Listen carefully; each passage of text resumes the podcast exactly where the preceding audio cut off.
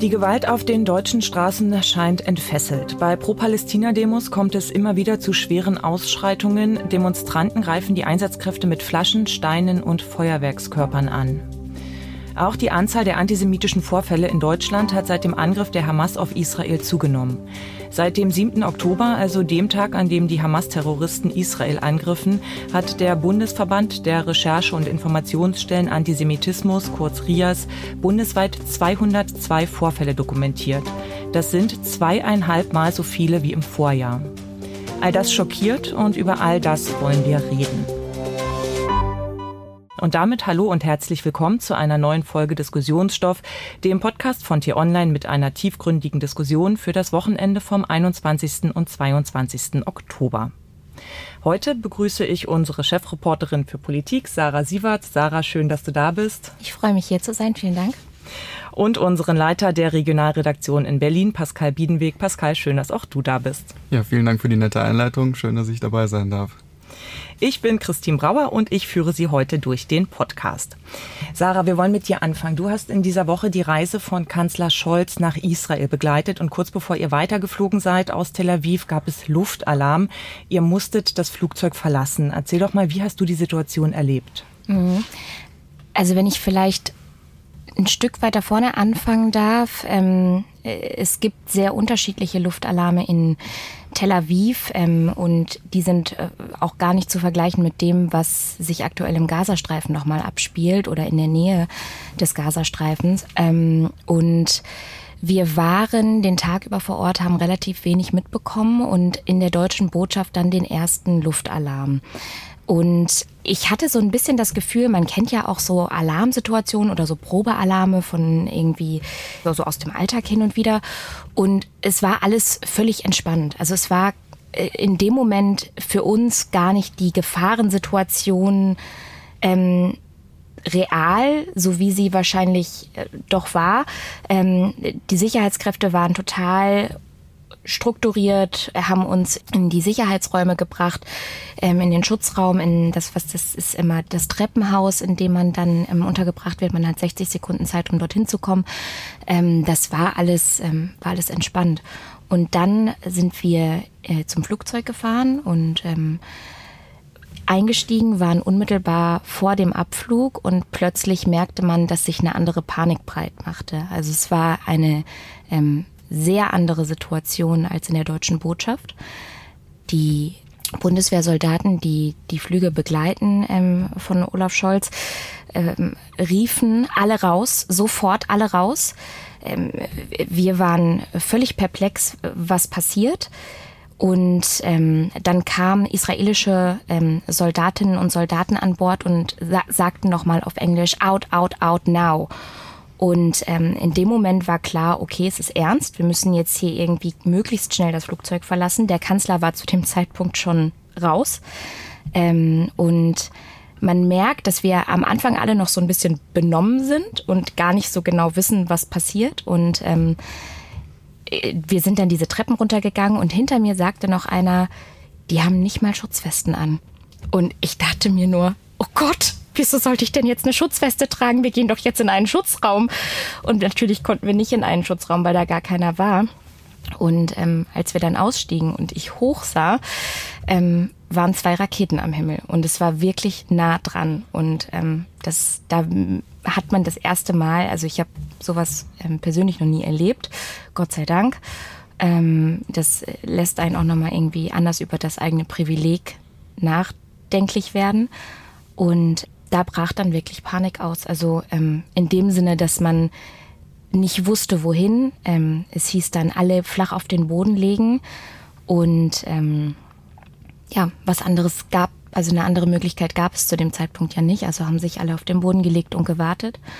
Und ähm, als dann die Raketen abgefangen wurden vom Abwehrsystem, ähm, knallte es einmal ganz laut und es vibrierte und wir spürten wirklich ähm, ja, wie, wie, wie sie explodiert sind.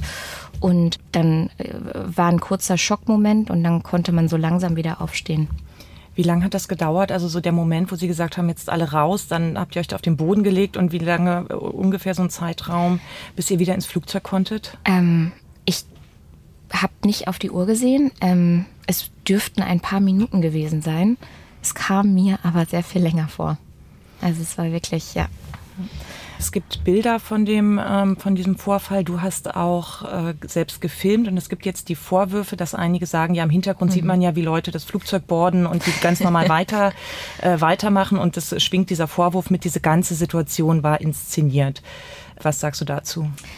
Ich habe den Vorwurf selbst ganz oft ähm, per Nachricht bekommen und als äh, jemand, die, die ja vor Ort war und die die Situation ja auch live vor Ort miterlebt hat, kann ich sagen, dass die Menschen, die im Hintergrund sich um das Flugzeug herum bewegen, also in Anführungszeichen oder angeblich eingestiegen sein sollen, ausgestiegen sind. Das war natürlich genau die gleiche Situation wie bei uns, dass diese Menschen in dem Flieger saßen und los wollten und dann das Flugzeug verlassen mussten. Und das Privileg, was wir hatten, dass die Bundespolizei, dass die Soldatinnen und Soldaten, dass äh, die aus, also die Israelis an Bord kamen und uns unmittelbar aufforderten, das Flugzeug zu verlassen und wir auch so schnell und unbürokratisch in dem Moment rauskamen, das hat nicht jeder. Und ähm, da ähm, muss ich einmal an das Privileg einer Regierungsmaschine erinnern, dass wir einfach schneller draußen waren, schneller auf dem Boden lagen. Und natürlich, das nicht äh, überall der Fall ist und schon gar nicht, wenn man nochmal in anderen Situationen sich befindet, beispielsweise im Gazastreifen.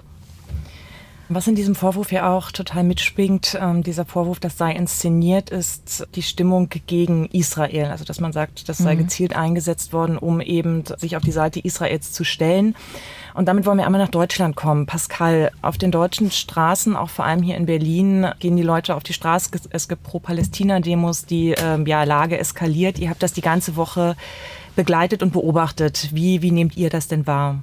Also man hat schon das Gefühl, dass ähm, das Eskalationspotenzial auf den Demos äh, drastisch ansteigt. Ja, vielleicht können wir ja nochmal äh, kurz die Demografie in Neukölln so ein bisschen erklären. Also schon so, dass ähm, da sehr viele arabischstämmige Leute auch wohnen und ähm, dass sich dann natürlich relativ schnell auch aufgeheizt hat mit den, mit den Nachrichten am Abend.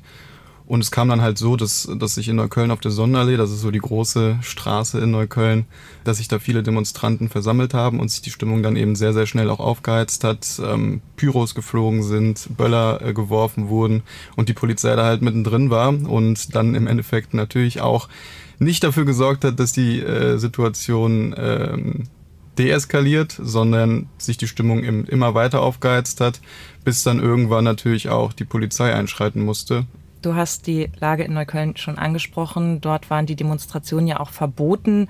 Trotzdem haben sich die Menschen versammelt. Ähm, sind solche Verbote sinnvoll? Bringen die überhaupt was? Also grundsätzlich muss man natürlich sagen, dass die Demonstrationen nicht erst seit, seit dieser Woche verboten sind. Die wurden ja schon relativ häufig auch in den letzten Monaten verboten weil es einfach super schwer für die Polizei zu kontrollieren ist, was auf solchen Demos dann auch äh, gerufen wird, beispielsweise. Also es gibt ja die bekannten Slogans, die dann auf solchen Demos auch äh, gerufen werden, die dann Israel-kritisch sind, die so ein bisschen ja auch die Existenz von Israel äh, absprechen, was natürlich äh, in Deutschland überhaupt gar nicht geht und auch Volksverhetzung im Endeffekt ist. Und das muss natürlich bestraft werden. Nichtsdestotrotz kann man natürlich auch die Überlegung anstellen, ob im Moment es nicht sogar sinnvoller wäre, solche Demos gezielt stattfinden zu lassen, um eben äh, einigermaßen solche Sachen im kontrollierbaren Rahmen zu halten, klar. Womit die Regierung, aber insgesamt die Politik zu kämpfen hat, ist ja dieses Pulverfass, in dem es wahnsinnig schwer ist zu differenzieren. Ich zum Beispiel finde es total schwierig, dass von pro-palästinensischen Demonstrationen gesprochen wird, wenn es eigentlich in großen Teilen dann Anti-Israel-Demonstrationen sind. Also es entsteht der Eindruck, und das ist, glaube ich, auch Teil dieser, ähm, die, die, dieses Abwehrmechanismus, der dann da ähm, entfacht wird, dass alles, was pro Israel ist, anti-Palästina ist und andersrum. Und ähm, es gibt einen großen Unterschied und das ist die Hamas. Es gab ein schönes Beispiel vor einigen Wochen, als ähm, in der UN eine Schweigeminute eingelegt wurde für die Opfer im Gazastreifen. Und das haben diverse Politikerinnen und Politiker ähm, kritisiert. Und da muss man, finde ich, die Frage stellen, am Ende geht es ja um Menschenleben, ähm, auf der einen wie auf der anderen Seite. Und die Organisation, denen daran gelegen ist, sowohl den Israelis als auch den Palästinensern zu schaden, ist die Hamas. Und diese Differenzierung ist im Moment, geht total verloren und geht auch bei diesen Demonstrationen übrigens total verloren, weil da mit Sicherheit, ich will gar nicht jedem, der da mitgeht, unterstellen, dass er, ähm, dass er anti-Israel ist. Viele der Menschen wollen einfach daran erinnern, Moment mal, da ist noch eine andere Seite, da sind unschuldige Zivilistinnen und Zivilisten, die eben auch zwischen das Feuer geraten. Gleichzeitig müssen sich die Menschen natürlich bewusst machen, mit wem sie sich da auf die Straße stellen. Es ist genauso wie bei verschiedensten Demonstrationen zur Corona-Zeit äh, gesagt wurde, es muss einem bewusst sein, dass man mit Querdenkern auf die Straße geht, dass man teilweise mit Nazis auf der Straße demonstriert hat. Und da ist es, glaube ich, im Moment ein ganz schmaler Grad und eine sehr hochemotionale Situation auch in der es für die Politik wahnsinnig schwierig ist zu agieren und ähm, ohne dass es eskaliert. Für die Politik, aber auch für die Einsatzkräfte, oder? Total. Wie, was glaubst du, wie sollen das die Einsatzkräfte vor Ort, wenn die Stimmung aufgeheizt ist? Wie schafft man es da zu differenzieren und da auch einen kühlen Kopf zu bewahren? Ja, Sarah hat es ja vollkommen richtig gesagt, dass die Unterscheidung einfach unfassbar wichtig im Moment ist. Ne? Also Pro-Palästina-Demo, Anti-Israel-Demo ist ein meilenweiter Unterschied weil es momentan auch in den sozialen Medien oftmals hochkocht, wenn ähm, eine Palästina-Flagge gezeigt wird. Das ist halt grundsätzlich absolut in Ordnung und es ist auch von der Meinungsfreiheit gedeckt, eine Palästina-Flagge zu zeigen. Und das ist nichts, wo jetzt die Polizei einschreiten sollte, darf. Vollkommen in Ordnung. Es geht natürlich immer nur darum, wenn man sich Israel kritisch äußert, wenn man Israel die Existenz abspricht, dann ist es definitiv was, was man verfolgen sollte und dann auch mit aller Härte nachgehen sollte. Aber die Unterscheidung zwischen Pro-Palästina-Demo und Anti-Israel-Demo ist unfassbar wichtig im Moment auch in Berlin, weil das alles so ein bisschen vermischt wird gerade. Dennoch nochmal die Frage vor Ort, die, die Einsatzkräfte, mhm. was, was würdet ihr da erwarten? Wie sollen die reagieren? Weil diese Stimmungen sind extrem aufgeheizt, das sind, die haben kurze Momente nur, um zu entscheiden. Habt ihr eine Lösung dafür? Naja, am Ende geht es darum, was die Menschen rufen und was sie tun, wie sie agieren, ob irgendwas geworfen wird, ob Menschen angegriffen werden, ob ähm, Hausfassaden beschmiert werden. Ähm, das sind Dinge, die nicht in Ordnung sind, die strafbar sind. Und da muss die Polizei natürlich hart durchgreifen. Das nächste Problem ist allerdings, und das äh, gibt es in Deutschland nicht erst seit gestern, dass die Gerichte nicht hinterherkommen. Also was ist denn die Konsequenz, die daraus folgt? Und das haben wir bei den Klimaklebern schon gesehen. Ähm, die werden dann von der Polizei festgenommen, es erfolgt eine Strafanzeige. Aber das liegt ja alles. Also das ist, ist bis tatsächlich was passiert, bis tatsächlich Konsequenzen gezogen werden, vergehen teilweise Monate und ähm, teilweise Jahre. Und das, das ist eigentlich das Problem. Polizeigewerkschaften, Sie sprechen von einem religiösen Krieg auf den Straßen. Ähm, reichen unsere Gesetze, die wir haben, oder sagst du, wir brauchen härtere Gesetze? Oder müssen die Gesetze, eben, die wir haben, nur härter angewendet werden, konsequenter? Wenn ich ein, eine ganz kurze Zwischenbemerkung machen darf, ähm, ein religiöser Krieg, finde ich, muss auch nochmal unterschieden werden zwischen Juden und dann gibt es den Islam und dann gibt es Islamisten. Und ähm, Menschen, die dem Islam angehören, haben nicht zwangsläufig ein Problem mit Jüdinnen und Juden. Islamisten in der Regel schon. Und ähm, natürlich gibt es immer Ausnahmen, die die Regel bestätigen, aber diese Unterscheidung ist ganz wichtig, denn am Ende des Tages gibt es, glaube ich, sehr viele Menschen islamischen Glaubens, die das genauso verurteilen, was gerade passiert. Und die genauso sagen, es kann nicht sein, dass die Hamas mit terroristischen Angriffen äh, haufenweise Menschen abschlachtet und gleichzeitig übrigens ja Palästinenserinnen und Palästinenser als Schutzschild nimmt. Absolut. Trägt die Polizei oder die Polizeigewerkschaft mit so einem Wording dann noch dazu bei, die Stimmung weiter aufzuheizen? Ja, ungewollt und indirekt würde ich sagen ja. Es ist einfach im Moment super schwierig, die richtigen Worte zu finden, weil es einem auch alles sehr unterschiedlich ausgelegt werden kann. Also wir haben eben über die Situation im Flugzeug gesprochen. Da steigen doch Leute ins Flugzeug ein. Nein, sie sind ausgestiegen. Seid ihr blöd? Warum legt ihr euch auf den Fußboden? Ihr habt ja nicht mal Sicherheitswesten an. Ja, weil es keine gab und wir hatten 60 Sekunden Zeit. Nur um mal so einen Vergleich herzustellen, glaube ich, mit, mit vielen Dingen so, dass sie einem unterschiedlichst ausgelegt werden können. Und damit haben sowohl die Sicherheitskräfte als auch die Politik im Moment total zu kämpfen. An dieser Stelle ein kurzer Hinweis in eigener Sache. Um keine Folge unseres Podcasts zu verpassen, abonnieren Sie Diskussionsstoff auf Spotify, Apple oder Google Podcasts. Damit zurück zum Thema. Es gab äh, in der vergangenen Woche in Berlin auch einen Brandanschlag auf eine jüdische Gemeinde. T-Online war vor Ort und hat mit einem Studenten des Rabbinerseminars gesprochen und was der gesagt hat, da wollen wir jetzt mal kurz reinhören. I was on my way today to the rabbinic seminar, which is right over there, and I got a text message that. Uh, ich war also heute auf dem Weg zum Rabbinerseminar, das ist gleich da drüben. Und ich bekam eine SMS, dass sie letzte Nacht versucht haben, das Gebäude mit zwei Molotow-Cocktails niederzubrennen. So habe ich die erste SMS am Morgen bekommen. Und ich war schockiert, denn gestern Nachmittag stand ich genau da drüben und ein verdächtiger Mann lief herum und nahm ein Video auf und sprach in die Kamera und filmte das ganze Gebäude. Und ich habe sofort mit dem Polizisten gesprochen. Ich habe ihm gesagt, sehen Sie, er macht ein Video. Und er sagte mir, nach deutschem Recht ist es ihm leider erlaubt, weil es ein öffentlicher Raum ist. Und da könnten wir nichts gegen tun.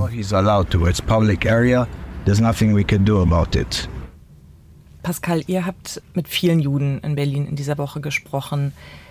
Wie nehmt ihr die Stimmung wahr? Wie fühlen die sich? Fühlen die sich sicher? Was sagen sie? Naja, erstmal ist es natürlich traurig äh, mit anzuhören, dass ähm, sowas passiert, obwohl ja schon äh, seit Jahren, Jahrzehnten jüdische Einrichtungen unter Polizeischutz stehen. Ähm, und das trägt natürlich auch dazu bei, dass sich viele Juden in Deutschland und in Berlin vor allen Dingen mittlerweile auch nicht mehr wirklich sicher fühlen. Also wir haben, wie du schon sagtest, mit vielen auch gesprochen und die überlegen sich jetzt natürlich auch zwei, dreimal, ob sie wirklich mit einer Kippa vors Haus gehen, ihre Religion äh, zur Schau stellen und präsentieren. Traurig ist zudem auch, dass diese ganze Polizeischutzsache ja eigentlich Normalität ist. Ne? Also ich habe jetzt äh, letzte Woche mit dem Kapitän von Maccabi Berlin gesprochen und ähm, es war da vor dem Stadion auch so, dass Polizeischutz da stand. Das ist natürlich für normale Fußballer irgendwie was ganz Eindrückliches und irgendwie auch besorgniserregend, dass äh, so ein Spiel unter Polizeischutz äh, stattfindet. Für die ist es aber ehrlicherweise Normalität. Die gehen zur Schule unter Polizeischutz, die Synagogen sind unter Polizeischutz. Das ist für die trauriger Alltag, wenn man das äh, so sagen kann. Und was mich eigentlich eher beeindruckt hat, ist äh, der Wille, den die jüdischen Menschen in Berlin auch an den Tag legen, die sagen, hey, vor 80 Jahren äh, hat sich der Antisemitismus schon so in Deutschland breit gemacht, dass wir vertrieben wurden und wir tun jetzt alles dafür und wollen auch nach Israel das Signal schicken, dass wir diese Geschichte nicht wiederholen lassen. Das fand ich übrigens auch in Israel total beeindruckend. Also es ist interessant, dass du das sagst, Pascal, weil auf der einen Seite diese Emotionalität total spürbar ist. Also wir werden angegriffen, hier passiert was, was äh, eigentlich nie wieder passieren sollte. Und das merkt man total, wenn man mit den Menschen spricht. Und gleichzeitig diese wahnsinnige Resilienz der Gesellschaft. Also wir waren da am Verteidigungsministerium und ähm, da war ein Reservistenstand. Und ich habe gedacht, wenn ich jetzt mich hier anmelden müsste oder einen meiner Lieben hier abgeben müsste, ich äh, wäre, glaube ich, nicht so stabil. Und die Menschen sind da total locker, also wirkten total locker, total, ähm, das war so eine ganz fast entspannte Atmosphäre da vor Ort und ja, mich hat das total beeindruckt, wie widerstandsfähig ähm, die Israelis geworden sind, einfach weil es seit Jahren so ist. Und gleichzeitig ähm, wird es eine Situation sein, mit der auch die Menschen im Gazastreifen konfrontiert sind, die genauso resilient vermutlich werden mussten in den vergangenen Jahren. Und ähm, ja, das ist eigentlich eine Situation, die es so nicht mehr geben sollte, ähm, die aber leider, wie du ja richtig äh, beschrieben hast, immer noch Realität ist, auch in Deutschland. Ja, eine Situation, die es so nicht mehr geben sollte. Genau solche Worte hört man auch aus der Politik Berlins. Regierender Bürgermeister Kai Wegner hat auf dem Angriff auf diese jüdische Gemeinde gesagt, dass ähm, die Täter mit aller Härte bestraft werden. Auch Olaf Scholz hat gesagt, dass ähm, für Antisemitismus in Deutschland kein Platz sei. Das sind deutliche Worte, aber es sind eben auch nur Worte. Welche Taten folgen denn da jetzt aus der Politik? Hm. Also das eine ist der Rechtsrahmen. Ähm den kann man natürlich verschärfen, wenn man das möchte. Da gibt es ja auch schon Vorschläge, sowohl aus der Union als auch aus den Reihen der Ampel. Dann ist die Frage, wie viel Solidarität man über die Worte hinaus zeigen kann. Also ich muss persönlich sagen, dass ich das sehr gut fand, dass der Bundeskanzler so schnell reagiert hat dieses Mal. Also auch anders als im Ukraine-Krieg übrigens, also als äh, anders als nach dem russischen Angriff auf die Ukraine, ähm, wo er ja sehr lange gezögert hat und äh, der Oppositionsführer Friedrich Merz fast vor ihm nach Kiew äh, gereist ist, hat Scholz dieses Mal total konsequent gehandelt, hat eine Regierungserklärung, die sehr deutlich war, abgegeben und ist dann als einer der ersten, äh, der Rumäne war noch äh, etwas schneller, aber dann als zweiter Regierungschef ähm, nach Israel gereist. Und das ist auch ein klares Zeichen. Und die Sicherheitslage hätte bestimmt noch besser sein können. Aber ähm, das ist dann das, was man über Worte hinaus tun kann, dass man eben wirklich zeigt, wir sind da und wir stehen an der Seite Israels und was das bedeutet, dass ähm, das Existenzrecht Israels und die Sicherheit der israelischen Bevölkerung deutsche Staatsräson ist. Reicht es aus, was die Bürger in Deutschland, die Gesellschaft in Deutschland, also es ist ja nicht nur eine Reaktion der Politik, sondern auch jedes Einzelnen hier bei uns im Land. Glaubst du, das reicht aus, was, was jeder einzelne Bürger da macht? Ich weiß nicht, Pascal, wie nimmst du es hier auf den Straßen wahr? Ich glaube, dass es, es gibt so verschiedene Ebenen, oder? Also es ist das eine, ob ich mich bei Twitter klar positioniere und dann mhm. äh, im, im schlimmsten Fall digitalen Hass zu spüren bekomme. Es ist was anderes, wenn ich Antisemitismus auf der Straße erlebe und dazwischen gehe. Es ist nochmal was anderes, wenn ich als Politiker äh, gewisse Möglichkeiten ähm, ja, vorantreibe also es gibt so verschiedene Ebenen, auf denen man sich engagieren kann. Und ich glaube, jeder muss für sich entscheiden, was er bereit ist zu tun und ähm, wie weit er bereit ist zu gehen und auf welcher Ebene. Also ich glaube, es ist schön, solche Worte zu hören, auch von Scholz und auch von Wegner. Aber ich glaube schon, dass auch in den vergangenen Jahren sowohl die Politik als auch wir vielleicht als Gesellschaft da auch einfach sehr oft weggeschaut haben und auch einfach versucht haben, Multikulti äh, da sein zu lassen und vielleicht nicht immer gegen klaren Antisemitismus eingeschritten sind. Und das ist natürlich was, ähm, was das Ganze am Ende auch sich über Jahre entwickelt hat lassen. Ne? Also ist ja jetzt keiner in Neukölln äh, über Nacht aufgewacht und hat gesagt, oh, heute bin ich jetzt mal Antisemit, sondern das ist natürlich was, was sich einfach über Jahre entwickelt und wo wir jetzt als Gesellschaft vor allen Dingen natürlich auch die Aufgabe haben, wie äh, der Kapitän von Maccabi damals oder letzte Woche auch sagte, dass sich das halt nicht wiederholt, die Geschichte. Ne? Und da müssen wir als Gesellschaft einstehen. Ist vielleicht auch eine Frage der Integration, ne? Also wirklich, dass man ähm äh, dieses Gefühl, da ist was passiert, was nie wieder passieren darf und das ist Teil unserer Geschichte und Teil des Deutschseins auch.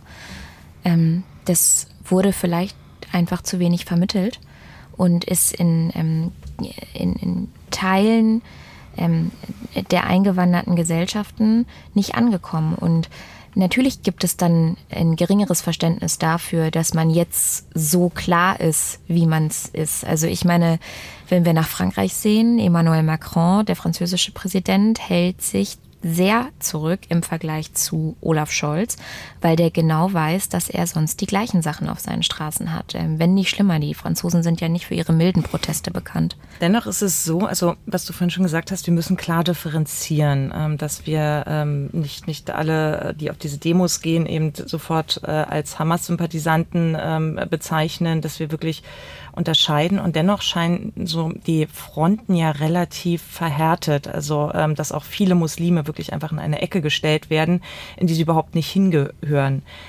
Wie kommt man da jetzt wieder in den Dialog? Wie schafft man es, diese Gräben zu überwinden? Also ich würde sagen, dass eines der größten Probleme äh, in diesen Tagen ist, wie viele Informationen kursieren auf allen Ebenen, ähm, äh, von denen viele nicht gefact-checkt werden und einfach wahllos geteilt werden, sich vervielfachen und das natürlich zu einer hohen Emotionalisierung führt. Also ähm, die Menschen sehen Videos, sehen ähm, Interviews, sehen irgendwie äh, ganz kleine Ausschnitte, die aus dem Kontext gerissen werden, aus irgendwelchen Talkshows und ähm, reiben sich daran auf. Und äh, das führt dazu, dass man äh, vielleicht sich gerade ein Stück wieder angenähert hat und gerade wieder, wie du sagst, äh, in den Dialog getreten ist und sich dann die Fronten doch wieder verhärten, weil man doch wieder was gesehen hat, was einem dann zeigt, nee, es ist ja doch alles so schlimm.